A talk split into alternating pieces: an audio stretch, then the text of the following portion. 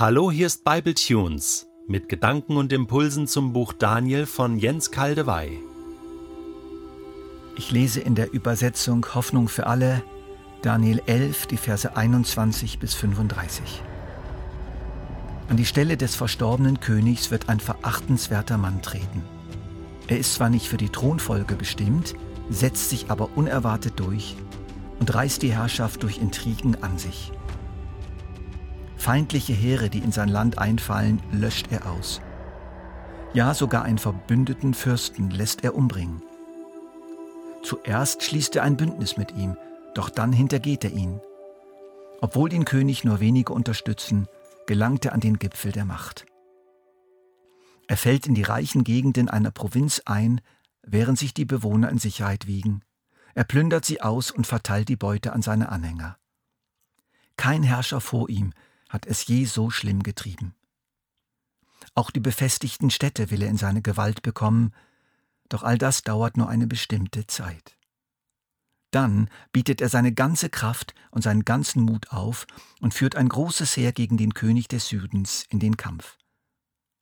Dieser rüstet sich mit einer noch gewaltigeren Armee zum Krieg, doch er kann seinen Feinden nicht standhalten, denn er wird das Opfer einer Verschwörung. Seine engsten Vertrauten bringen seine Pläne zum Scheitern. Viele Soldaten fallen in der Schlacht und die Überlebenden fliehen in alle Richtungen. Darauf verhandeln die beiden Könige miteinander, sie sitzen an einem Tisch, belügen sich gegenseitig und sind nur darauf aus, den anderen hinters Licht zu führen. Doch keiner von ihnen hat Erfolg, denn die Zeit für das Ende ist noch nicht gekommen. Zuerst macht sich der König aus dem Norden mit reicher Beute auf den Heimweg. Unterwegs greift er das Volk an, mit dem Gott selbst einen heiligen Bund geschlossen hat. Nachdem er dort gewütet hat, kehrt er in sein eigenes Land zurück. Nach einer bestimmten Zeit versucht er wieder das Südreich zu erobern. Doch diesmal wird es ihm anders ergehen als bei seinem ersten Feldzug. Schiffe aus einem Land im Mittelmeer bedrohen ihn, er verliert den Mut und tritt den Rückzug an. Seine Wut darüber lässt er an Gottes Volk aus. Er zieht alle auf seine Seite, die bereit sind, den heiligen Bund mit Gott zu brechen. Seine Truppen entweihen den Tempel und seine Festung, schaffen die täglichen Opfer ab und führen einen abscheulichen Götzendienst ein. Alle, denen Gottes Bund mit Israel schon immer gleichgültig war, verführt er mit schönen Worten dazu, sich endgültig von Gott abzuwenden. Die anderen aber, die ihren Gott kennen und lieben, bleiben standhaft. Weise und Verständige aus dem Volk werden vielen den richtigen Weg zeigen. Darum wird man sie eine Zeit lang mit Feuer und Schwert verfolgen, sie gefangen nehmen und ihren Besitz rauben. In dieser Bedrängnis erfahren sie zwar auch ein wenig Hilfe, aber viele schließen sich ihnen nur zum Schein an. Selbst von den Weisen und Verständigen kommen manche zu Fall, doch es dient ihrer Läuterung. Gott will sie durch diese schwere Zeit prüfen damit ihr Glaube sich bis zum Ende bewährt. Doch noch ist das Ende nicht da. Die wilden Ereignisse spitzen sich zu, die Stürme werden noch stärker, die Bosheit wuchert. Unter den korrupten, gewalttätigen, machtgierigen Herrschern, oft auch sehr begabt und hochintelligent, entwickelt sich einer, der sie alle noch übertrifft. Antiochus Epiphanes, der Erleuchtete, tritt auf, den Plan, der damals von anderen auch Epimanes genannt wurde, der Verrückte, der Wahnsinnige. Ich habe ihn näher vorgestellt im Bible Tunes über Daniel 8, die Verse 9 bis 27. Strategische Genialität, Brutalität, Redekunst, Tücke und dämonischer Größenwahn in hohen Dosen machen ihn zu einem Mann, der Grenzen überschreitet, die andere mächtige Regenten bisher nicht überschritten haben. Wir lesen, seine Truppen entweihen den Tempel und seine Festung, schaffen die täglichen Opfer ab und führen einen abscheulichen Götzendienst ein. Alle, denen Gottes Bund mit Israel schon immer gleichgültig war, verführt er mit schönen Worten dazu, sich endgültig von Gott abzuwenden. Das ist nicht nur ein Kampf um die eigene Macht. Es ist ein Kampf gegen die Macht Gottes. Ein Kommentator schreibt treffend, dies war die schwerwiegendste Gefährdung, die bis zu diesem Zeitpunkt jemals die Offenbarungsreligion Israels bedroht hatte. Das heilige Volk und die Herrschaft des Gottes Israels auf der Erde.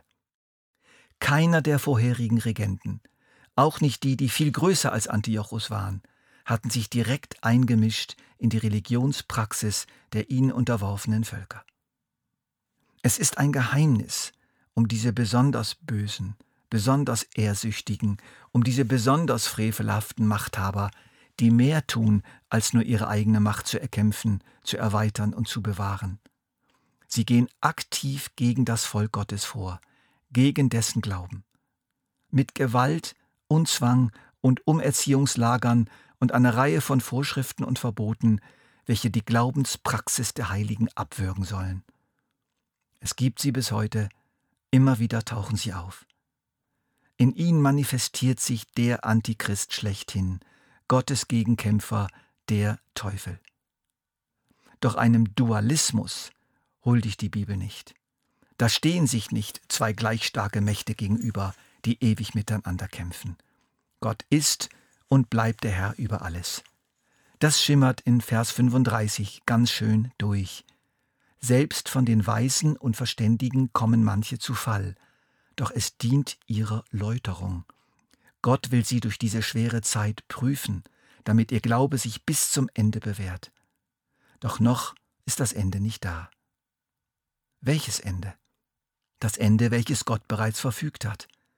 Er macht dem allen schließlich ein Ende. Es wird alles gut.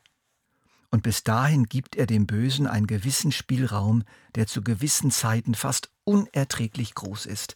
Aber einen Grund dafür erfahren wir hier. Zur Läuterung seiner Leute. Das gilt für das alttestamentliche, gläubige Israel und das gilt für uns heute, die wir dort eingefügt wurden. Das gilt für das Volk Gottes zu allen Zeiten. Das von Gott geschenkte Gold des geistlichen Lebens, das versöhnte Leben mit Gott, wird durch das Feuer der Verfolgung und viele Anfechtungen immer reiner, immer schöner, immer stärker. Siebenfach geläutertes Gold für die schönsten Schmiedearbeiten des himmlischen Goldschmieds. Wir sollten diese Machtkämpfe im Nahen Osten und das diesen Kämpfen ausgelieferte Volk Gottes 535 bis 164 vor Christus, aber nicht nur als etwas Damaliges, Vorübergehendes betrachten, sondern auch als etwas Typisches, welches sich immer wieder ereignet, auch in unseren Tagen. Wir wollen uns darüber freuen, dass wir im Westen noch in relativer Ruhe leben, Demokratie und ein gutes Maß an Rechtssicherheit und Religionsfreiheit erfahren. Aber wie lange noch? Andere Zeiten können schnell kommen. Für uns werden sie eine Zeit der Läuterung und Scheidung sein. Die ihren Gott kennen, bleiben standhaft. Ja, sie werden sogar noch stärker. Doch es wird auch viele Christen geben, die sich von Gott abwenden so rufe ich euch und mir zu. Lerne an den Widerständen, die du heute schon hast. An den kleinen Bosheiten, die dich treffen. An den Mini-Verfolgungen, an den heutigen Verführungen. Standhaft zu bleiben, Gott zu vertrauen und in der Liebe zu ihm und den Menschen nicht nachzulassen. Gott bildet uns heute für morgen aus.